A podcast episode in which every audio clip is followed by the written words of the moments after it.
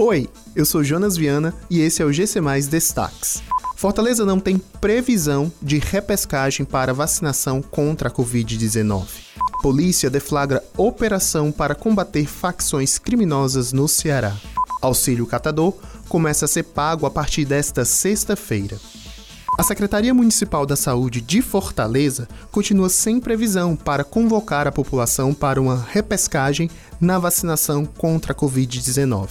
Durante a live desta quinta-feira, a secretária de Saúde, Ana Estela Leite, informou que a capital está trabalhando com a ampliação da faixa etária para vacinação sem a necessidade de agendamento.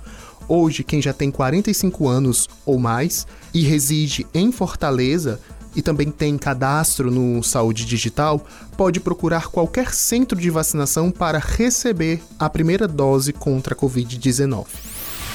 A Polícia Civil do Estado do Ceará deflagrou nesta quinta-feira a segunda fase da Operação Focus, que tem como finalidade combater facções criminosas em Fortaleza, Calcaia e Maracanaú.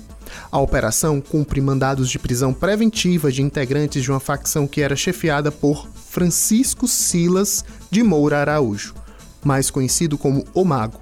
O líder da organização criminosa foi presa na primeira fase desta operação, em julho do ano passado.